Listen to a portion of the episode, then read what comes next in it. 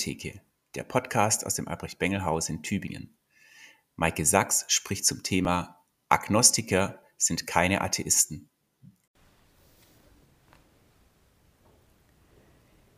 Willkommen zum Vortrag Agnostiker sind keine Atheisten.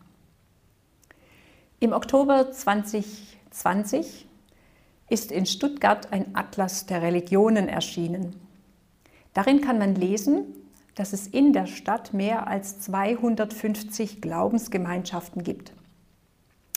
Ihre Standorte und Angebote sind zu finden, aber auch konkrete Zahlen.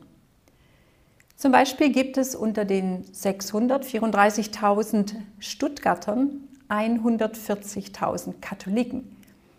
Von ihnen haben 45,4 Prozent einen Migrationshintergrund, das heißt, sie haben italienische, portugiesische oder südamerikanische Wurzeln. Genauso viele, also 23 Prozent aller Stuttgarter, rechnen sich zu einer evangelischen Kirche, wobei jeder zweite, jeder zehnte Protestant angibt, er sei in einer Freikirche zu Hause. 10 Prozent der Stuttgarter wiederum sind muslimischen Glaubens, also ein Zehntel. Während ein rundes Viertel der Einwohner sich als nicht religiös bezeichnet, mit 160.000 Personen etwas mehr, als es Protestanten oder als es Katholiken gibt.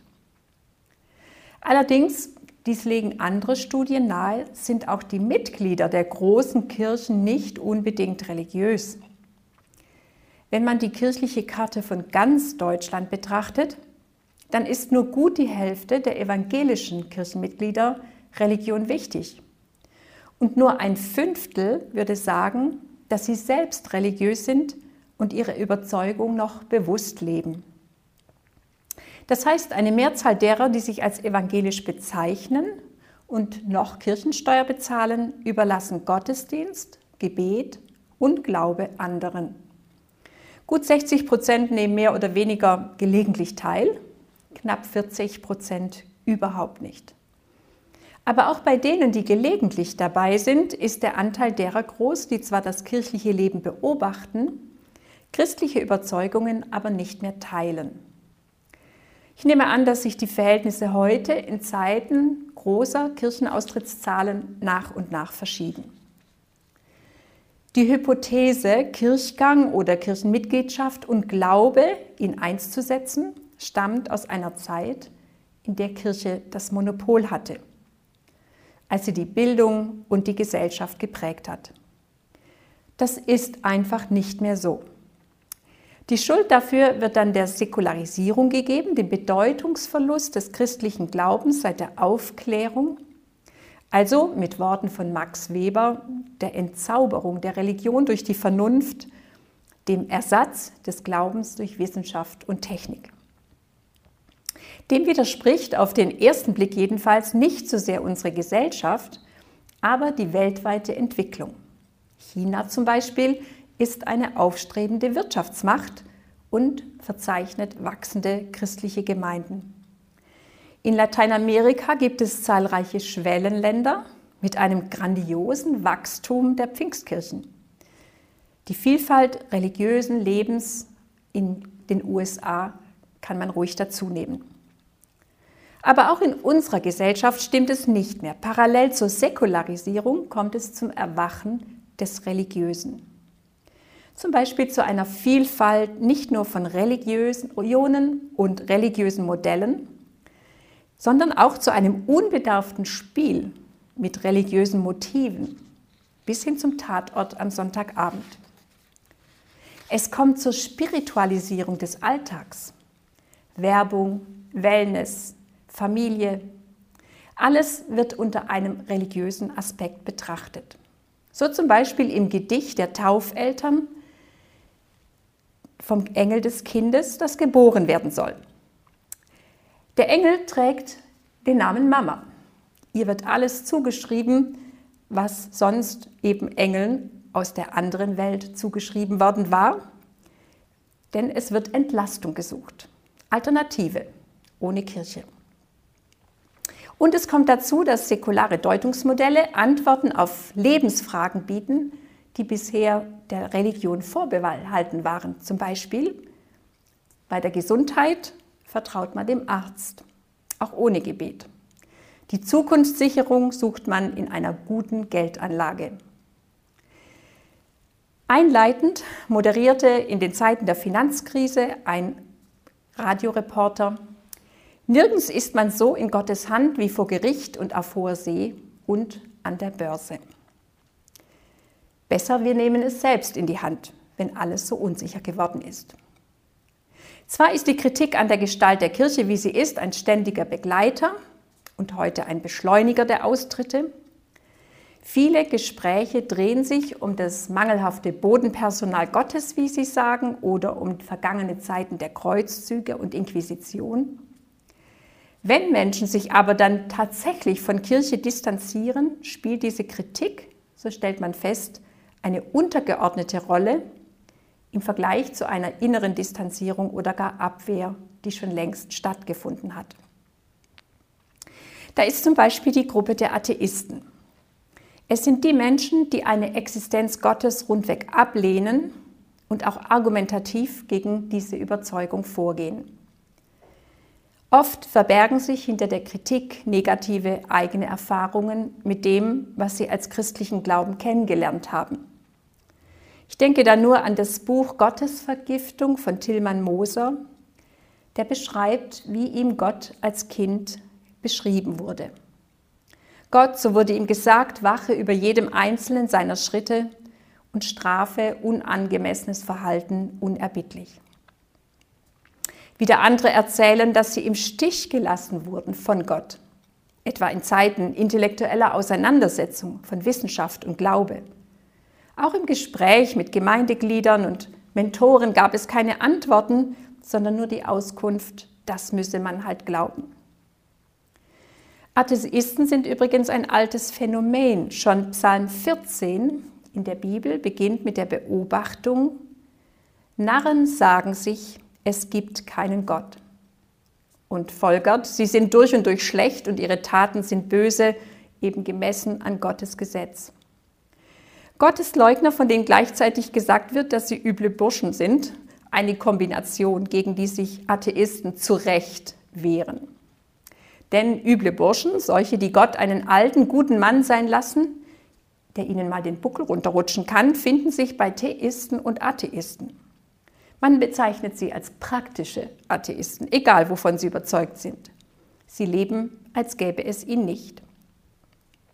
Daneben gibt es viele ehrenwerte und überzeugte Atheisten, die Kämpfer sind für Menschenrechte und Gleichberechtigung. Helden des Alltags in ihrem Einsatz für die Gesellschaft mit hohen Anforderungen an sich selbst und andere. Es sind Menschen, die zum Beispiel sagen, die Existenz Gottes wurde durch die Wissenschaft widerlegt.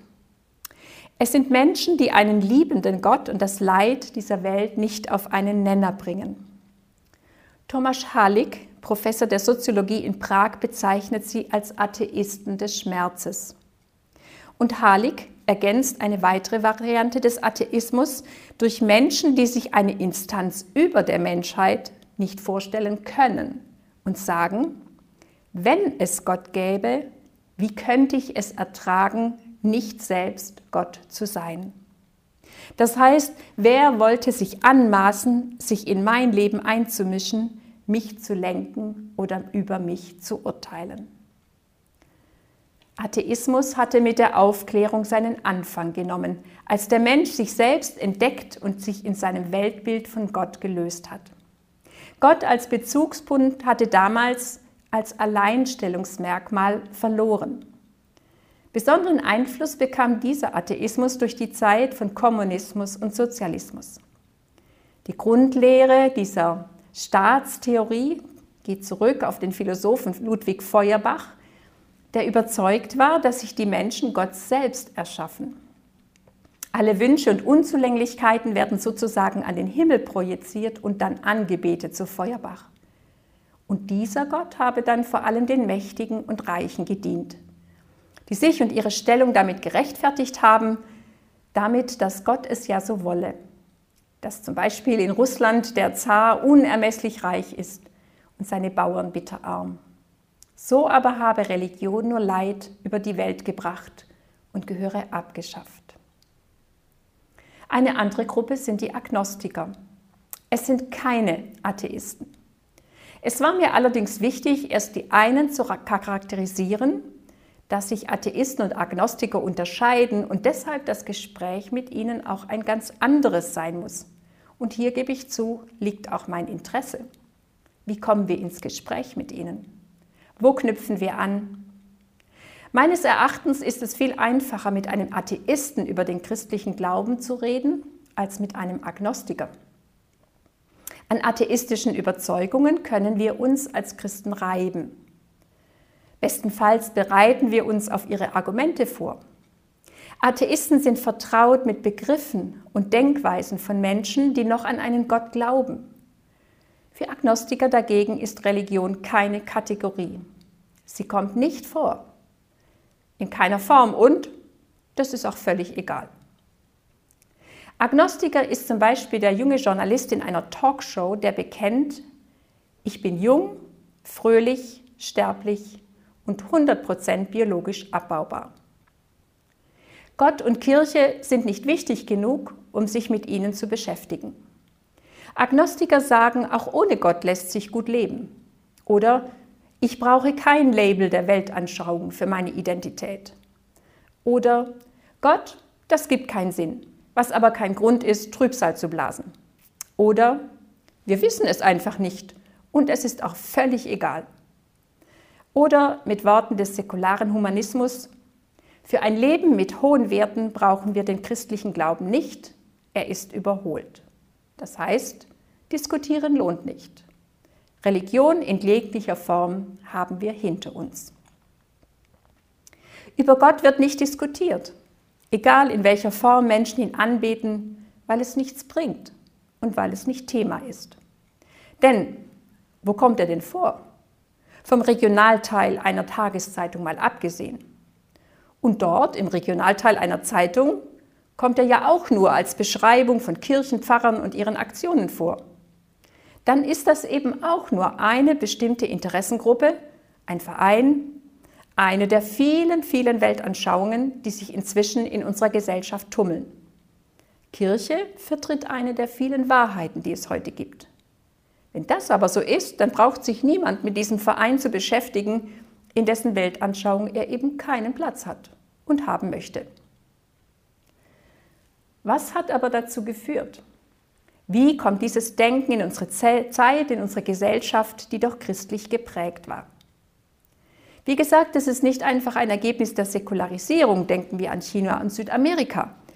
Eigentlich ist es ein Phänomen, das ganz tief in unserer Geschichte wurzelt. Detlef Pollack, Professor für Religionssoziologie in Münster, nennt folgende Gründe. Er sagt, seit in den 50er Jahren die Wirtschaftskraft in den westlichen Industrieländern erheblich gestiegen ist, ist Religion, religiöse Praktiken und Überzeugungen kraftlos geworden. Zu Deutsch, die Menschen können sich Ablenkung, Konsum und Alternativen leisten. Kirche verliert ihr Deutungs- und Unterstützungsmonopol. Wörtlich schreibt Pollack, funktionale Differenzierung meint, dass die Semantiken und Diskurse der einzelnen gesellschaftlichen Bereiche wie etwa Wirtschaft, Politik, Erziehung oder Recht sich mehr und mehr verselbstständigen. Für Religion und Kirche hat dies zur Folge, dass ihre Weltdeutungen und Werte von den Menschen nicht mehr so ohne weiteres für nicht religiöse Bereiche als relevant angesehen werden. Nochmal einfacher gesagt, Religion gehört ausschließlich in die Kirche, aber nicht in den Kindergarten, nicht an den Arbeitsplatz oder gar in die Politik. Der aktuelle Bundeskanzler Scholz ist entsprechend auch aus der Kirche ausgetreten, bevor er sein Amt angetreten hat. Pollack weiter. Individualisierung kann als ein Prozess verstanden werden, in dessen Verlauf die selbstbestimmten Anteile in der Biografie der Menschen zunehmen und die fremdbestimmten abnehmen. Es wächst also mit der Individualisierung die Skepsis über Vorgaben, und Gemeinschaftsformen und Institutionen. So wie Professor Halik gesagt hat, wer sollte sich anmaßen, in mein Leben hineinzureden. Und schließlich noch einmal Pollack. Der Wettbewerb der Religionen hat den Kirchen nicht gut getan, sondern ihre Bedeutung weiter relativiert. Denn wenn schon die Überzeugten nicht wissen, was richtig ist, woher soll es dann der Unbedarfte entscheiden? Professor Michael Herbst etwa schildert in einem Artikel, dass er im Rahmen seines Institutes zur Erforschung von Evangelisation und Gemeindeentwicklung in Greifswald eine Untersuchung betreut hat. Sie sind der Geschichte einiger Familien nachgegangen, die dort im Nordosten Deutschlands zu Hause sind.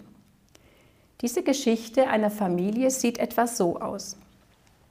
Der Großvater war noch in der Kirche getauft und konfirmiert, aber in den 50er Jahren ist er ausgetreten. Hat Gott vergessen und fragt sich vielleicht, gibt es ein Zurück, trotz allem? Im Leben des Sohnes kam Kirche nicht mehr vor. Ich ergänze, man war ja ausgetreten. Vielleicht bekam er noch ein bisschen mit durch die Mutter oder Großmutter. Aber in der Schule hat man ihm beigebracht, dass der Glaube sich nicht mit dem wissenschaftlichen Weltbild vereinbaren lässt. Es ist für ihn selbstverständlich, nicht in der Kirche zu sein. Auffällig sind die, die in der Kirche sind. Er denkt nicht an Gott, ihm fehlt auch nichts. Er hat vergessen, dass er Gott vergessen hat. Und sein Sohn, der Enkel, die dritte Generation, hat für das Christliche nicht einmal mehr Worte. Er hat nichts gegen die Tierkirche, aber er sieht überhaupt keinen Anlass, sich damit zu beschäftigen. Er lebt im Diesseits, hofft auf das Diesseits, leidet unter dem Diesseits und ist sich sicher, es gibt nichts mehr als das Diesseits. Soweit das Zitat. Jetzt könnte man sagen, das gilt nur für den Osten Deutschlands, aber das ist absolut nicht der Fall. Es gilt auch für den sogenannten Westen. Denn nach dem Mauerfall hat es eine wahrhafte Wanderbewegung gegeben, übrigens nicht nur aus der früheren DDR, sondern auch aus den Ländern des Ostblocks. Auf der Suche nach Arbeit sind Menschen nach Deutschland, in den Westen, an alle Orte gekommen und mit ihnen ihre Überzeugungen, Geschichten und Prägungen. Die Vermischung wird zum Beispiel in einer Kirchengemeinde bei besonderen Anlässen deutlich, wie zum Beispiel bei einer Einschulungsfeier bei der die Kirche vor Ort verzweifelt versucht, noch einen Fuß in der Tür zu behalten, indem sie einen Gottesdienst anbietet. Da ist dann alles zu beobachten. Zuhören und mitsingen, aber auch viel Unsicherheit und Verweigerung. Es wird deutlich, für viele ist Kirche ein Terrain, das befremdet und sie deshalb eher abstößt als einlädt. Was aber bringt der Osten doch noch mit? Eine lange Geschichte, die einer nie wirklich verankerten Kirche den Boden entzogen hat. So beschreibt es Eberhard Tiefensee, Professor der Philosophie in Erfurt. Er sagt, nicht der staatliche oder ideologische Druck durch das Dritte Reich oder die SED-Wirtschaft hat diese Menschen beeinflusst. Das war anders in anderen Ländern, wie zum Beispiel in Russland, der Slowakei oder Polen. Es war der Kontakt, den die Kirche schon in der Zeit der Industrialisierung zur Arbeiterschaft verloren hat. Berlin damals hatte eine Pfarrstelle für 10.000 Gemeindeglieder und eine enge Verbindung mit den höheren Gesellschaftsschichten. Wo es keine Gegeninitiative gab, gingen die Mitglieder verloren. Es gab aber eine. Es war die Berliner Stadtmission. Sie ist entstanden, weil Menschen in ihren Kleidungen und in ihrem Benehmen nicht in die Kirche gehen konnten in der damaligen Zeit. Deswegen haben sie alternative Angebote geschaffen und die Stadtmission ist entstanden. Hat aber den Trend natürlich nicht aufgehalten. Zu dieser Verbindung mit den höheren Schichten kommt, dass natürlich das Ende dieser höheren Schichten zu einer geradezu Enthauptung der Kirche geführt hat. 1918 mit dem Ende des Kaiserreichs, 1945 mit dem Verlust des protestantischen Landadels. Christianisierung war in untere Schichten, auch im ländlichen Raum, nicht wirklich durchgedrungen. Dazu kommt, dass der Sozialismus eine eigene Feierkultur angeboten hat. Einschulung, Jugendweihe und Hochzeiten. Sie haben das Bedürfnis nach religiöser Begleitung in Schwellensituationen gestillt. Und die Verbundenheit mit Kirche wurde selbstverständlich erschwert. Es gab keine Weitervermittlung des christlichen Wissens. Enttäuschung, Entwurzelung. Dazu kommt die eine neue Zeit mit einem neuen Denken, die wir die Postmoderne nennen, noch als ein weiterer Faktor dazu.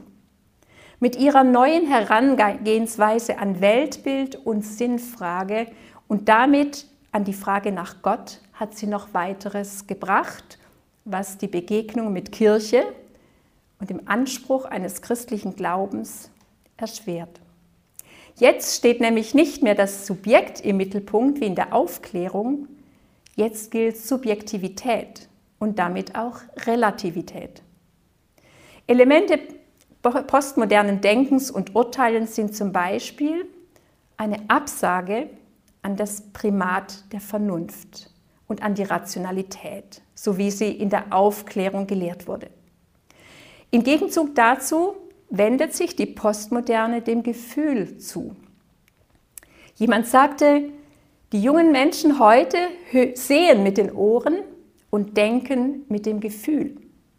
Sätze wie, das fühlt sich gut für mich an, das passt zu mir, das nehme ich, sind ganz typisch. Abgelehnt oder kritisch betrachtet wird ein universaler Wahrheitsanspruch im Bereich philosophischer oder religiösen Auffassungen und Systeme. Es gibt nicht die eine Wahrheit, sondern viele.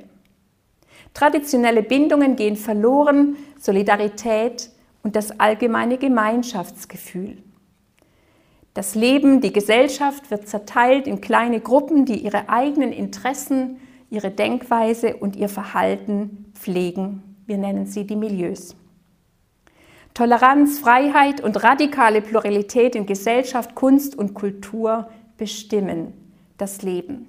Toleranz als Postulat inklusive ihrer Ausgrenzung der Intoleranten.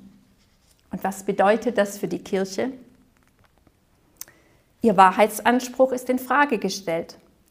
Es gibt persönliche Wahrheiten, aber die sollte man für sich behalten und die darf man auch für sich behalten. Jeder sei seiner Überzeugung gewiss. Erfahrung und Verhalten kommen vor Fakten und Überzeugungen. Die Frage nach der Relevanz einer Sache oder Überzeugung für den Einzelnen stellt sich ganz neu unter ganz neuen Koordinaten. Und wie gesagt, dazu kommen die schlechten Erfahrungen. Erlebnisse mit unbeugsamen Konfirmator, Erfahrungen langweiliger Gottesdienstformate, Predigten, die nichts mit dem Alltag zu tun haben oder auch unfreundliche Begegnungen mit Kirchenmitgliedern, wenn man es denn mal versucht. Die Kirche hat es schwer. Und der christliche Glaube wird eben mit ihr in Verbindung gebracht. Der Schatz der Kirche an Tradition wird zur Last. Und doch gibt es überraschende Entdeckungen. Zum Beispiel war in der Zeitschrift Zeit folgender Artikel zu lesen. Ich zitiere. Auch Agnostiker mit Neigung zum Atheismus begehen gerne kleine Sünden. Deshalb stehe ich sonntags pünktlich um 10.06 Uhr in der Küche, um Kaffee zu machen. Tatsächlich höre ich auf Deutschlandfunk den Gottesdienst. Leise, damit meine Frau im Schlafzimmer kein Glockengebimmel vernimmt. Übertragen wird aus Städten wie Emmendingen oder Solingen. Ich stehe vor dem Radio wie hinter einem Pfeiler abseits der Gemeinde und lasse mich von Orgeln und Chorälen überfahren. Genieße den sakralen Ton, die schläfrige Weihe des Gebets. Für 15 schwache Minuten stehen meine spirituellen Antennen auf Empfang.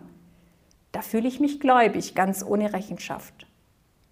Und wenn die Predigt mit Hilfe rhetorischer Taschenspielertricks mal wieder flotter vom barmherzigen Samariter auf fliehende Syrer kommt als vom Hölzchen auf das Stöckchen, brauche ich mich nicht leise aus der Kirche zu stehlen, ich schalte einfach ab. Und habe genug Kraft getankt, für eine weitere anstrengende Woche als Apostat. Soweit der Artikel. Es wäre jetzt lohnend, ihn gemeinsam zu betrachten. Ich stelle nur einfach die Frage, was ist hier passiert?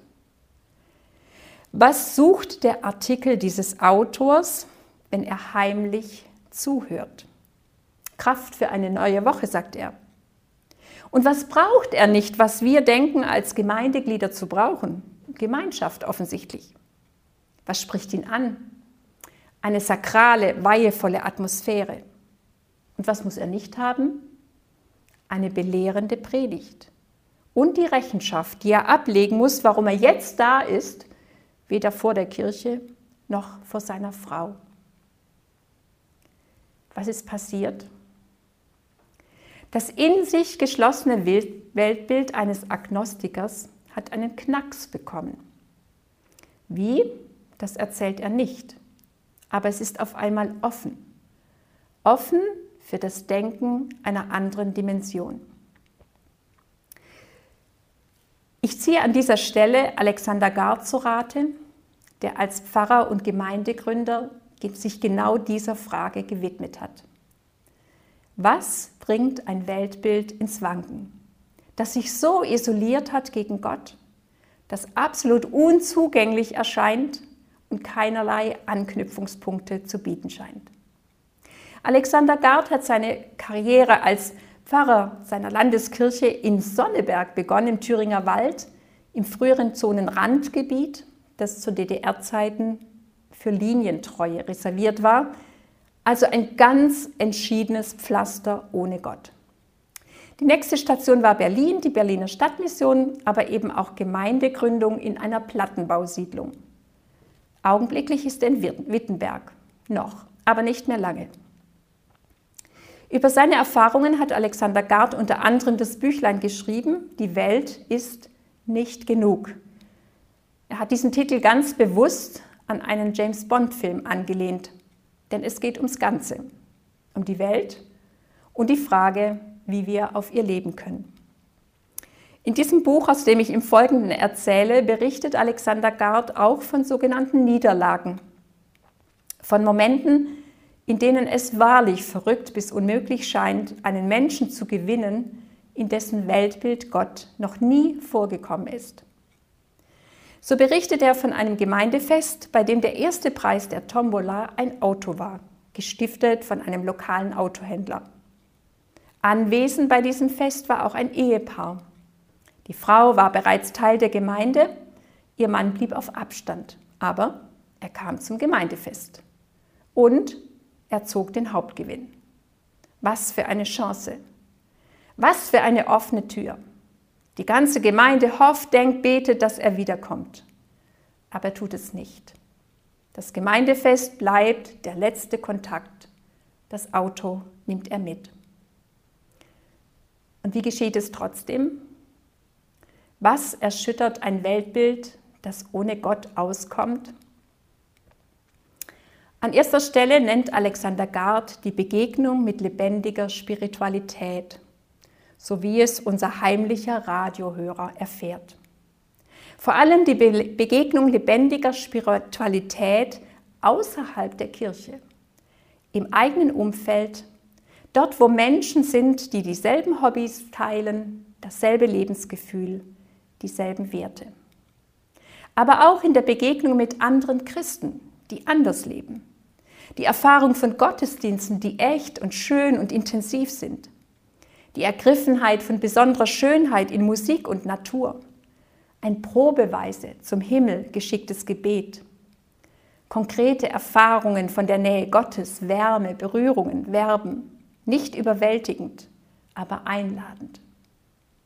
Nicht nur in Sonneberg oder Berlin sind solche Dinge geschehen. Auf diese Weise wurde zum Beispiel auch Edith Stein zu ihrer Lebenswende angestoßen. Edith Stein war in Breslau als Jüdin auf die Welt gekommen und sie hatte sich ganz vom Glauben ihrer Familie abgewandt. Sie war bewusst Atheistin. Durch die Begegnung mit der Witwe eines Kollegen, die den Tod des geliebten Mannes auf bewundernswerte Weise zu bewältigen schien, wurde sie offen.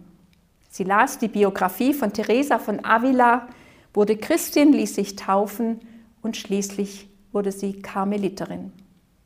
Die Begegnung mit lebendiger Spiritualität hat es sie verändert. Ein zweites, ein zweites, das hilft, ein Weltbild zu erschüttern, ist die erfahrene Hilfe nicht nur bei sich selbst, sondern auch bei anderen. Bei Freunden und Bekannten, mehr als beim Bericht im Fernsehen oder im Internet, sondern aus einer konkreten Beobachtung heraus, dass sich im Leben eines anderen etwas verändert hat. Dass zum Beispiel eine Ehe heil wird oder sich ein Leben aus, neu ausrichtet, dass jemand frei wird von einer Sucht. Aber auch erfahrene Hilfe bei sich selbst. Eben im Anschluss an dieses eher hilflos ausgesprochene Gebet, Gott, wenn es dich gibt. Auch das hilft, ein Denken zu verändern. Und drittens, die Sinnfrage, sofern sie aufbricht. Oft auch in Kombination mit der Erfahrung lebendiger Spiritualität oder Hilfe. Die Frage, wer bin ich? Wozu bin ich da? Wohin gehe ich? Übrigens, die Frage nach dem Sinn ist noch gar nicht alt. Bis ins 19. Jahrhundert war sie sowieso beantwortet. Der Sinn ist, dass ich Gott gehöre. Und die Antworten, wie ich das lebe, finden sich in der Bibel. Heute wird sie gestellt, aber sie ist gleichzeitig verdächtig. Denn wenn sie über Arbeit, Familie, Hobby und Konsum hinausgeht, kommt sie eigentlich ohne ein übergeordnetes Wesen nicht mehr aus. Aber das Leben ohne Sinn ist auch keine Antwort. Alexander Garts Erfahrung, eine Welt ohne Gott macht Angst. Und dann bedauern sie, dass sie nicht glauben können. Eine Welt ohne Gott macht Angst. Vielleicht formulieren es dann Menschen wie der französische Soziologe Philippe Arius, der schreibt, wir heutigen leben zwar im Vergleich zu früheren Generationen länger, aber insgesamt kürzer. Denn früher lebten die Leute 30 Jahre plus ewig. Wir leben nur noch 90 Jahre. Ob das dann geht nach dem Motto jung, fröhlich, sterblich und 100% kompostierbar? Vielleicht stellt sich dann doch diese Frage und bitte, deinen Glauben möchte ich haben. Und was sollen wir tun? Warten, in jedem Fall beten, aber auch in jedem Fall achtsam sein. Achtsam sein, wo unser Glaube, unsere Überzeugung vielleicht doch anschlussfähig sind für Menschen, die Gott vergessen haben. Zum Beispiel, wer Kirche kennt, hat auch keine Vorurteile gegen sie. Nicht jeder hat schlechte Erfahrungen gemacht, denn viele haben keine Erfahrung gemacht. Und das ist die Chance. Es geht deswegen auch nicht darum, jemanden zurückzuholen, sondern neugierig zu machen, authentisch zu leben und sich der Beobachtung auszusetzen. Ganz natürlich, nichts verschleiern. Dann ist es wichtig zu zeigen, wie Glaube gelebt wird. So berichtet es ein Kollege, der in der Stadt Bautzen Glaubenskurse angeboten und entwickelt hat. Er sagt, die Frage war nicht, was glaubt ihr, also nach Wissen und Bekenntnis, sondern wie lebt man, wenn man glaubt wie ihr? Die Frage nach der Praxis. Der englische Bischof John Finney charakterisiert die Dimensionen des Evangeliums in dreierlei Hinsicht. Er sagt, Evangelium ist ein Inhalt, ein Kerygma, es ist gleichzeitig Zusage, ein Zuspruch, der ausgerichtet wird an die Menschen. Und schließlich ist Evangelium ein Geheimnis, denn es geht um eine Beziehung und eben um Spiritualität. Und hier gilt es sensibel zu sein und zu schauen. Wird nach dem Inhalt gefragt, nach dem Zuspruch oder nach dem Geheimnis?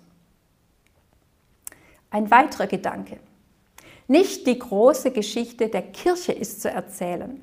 Die wird ja abgelehnt.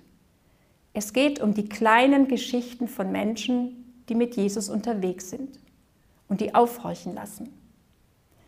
Es geht darum zuzulassen, dass die großen Begriffe des Glaubens, Vergebung, Versöhnung, Umkehr, erst einmal hilflos machen, weil sie nicht mehr verstanden werden. Sie müssen im Gespräch neu gefunden und neu gefüllt werden. Und es ist eine wunderbare Beschäftigung mit diesen Begriffen, wenn man sie selbst durchdringt und runterbricht auf eine Sprache, die wir im Alltag sprechen und die Menschen verstehen, die mit Kirche noch nichts zu tun hatten. Ein weiterer Punkt ist es, dass wir die Botschaft senden, wie ihr seid gebraucht. Nicht die Botschaft, du brauchst die Kirche, sondern die Kirche braucht dich. Das hat ein Agnostiker, Pavel Richter, vor der EKD-Synode gefordert. Es geht also grundsätzlich in den Ruf in die Nachfolge, um die, um die, die Idee der Mitarbeit als Einstiegstor. Das heißt, es geht darum, den Menschen nicht einen Mangel zuzusprechen, aus denen die Kirche ihnen hilft, sondern sie als Menschen zu sehen, die Jesus liebt und die er ruft. Dazu gehört eine wertschätzende Beziehung. Das Wissen, wir sind angenommen, wie wir sind. Eben nicht das Narrativ vom bösen Atheisten pflegen, sondern einen Menschen sehen und verstehen mit seiner Geschichte. Wichtig ist zu zeigen, wie der Glaube gelebt wird, wenn es einem gut geht. Glaube ist nicht nur etwas für das für Zeiten, die schwierig sind. Dietrich Bonhoeffer kann sagen, mitten im Leben muss Gott erkannt werden. Im Leben und nicht erst im Sterben.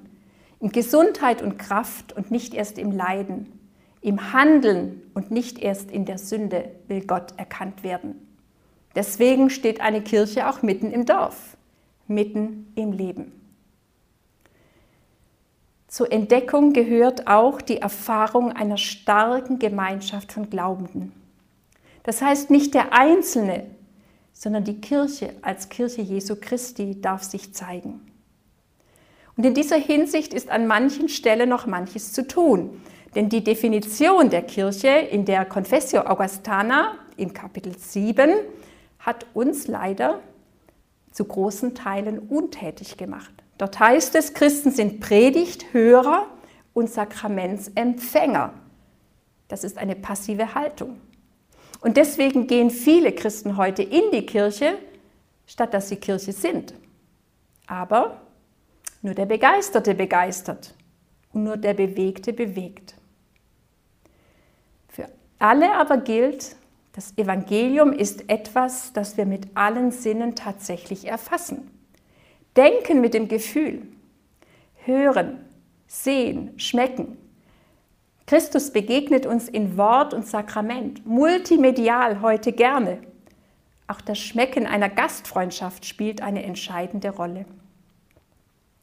Und es geht nur mit spiritueller Kraft, weil es ein Wunder ist und weil Gott sich einmischt. Die Gemeinde, die Beziehung, das sind Orte der Gottesbegegnung.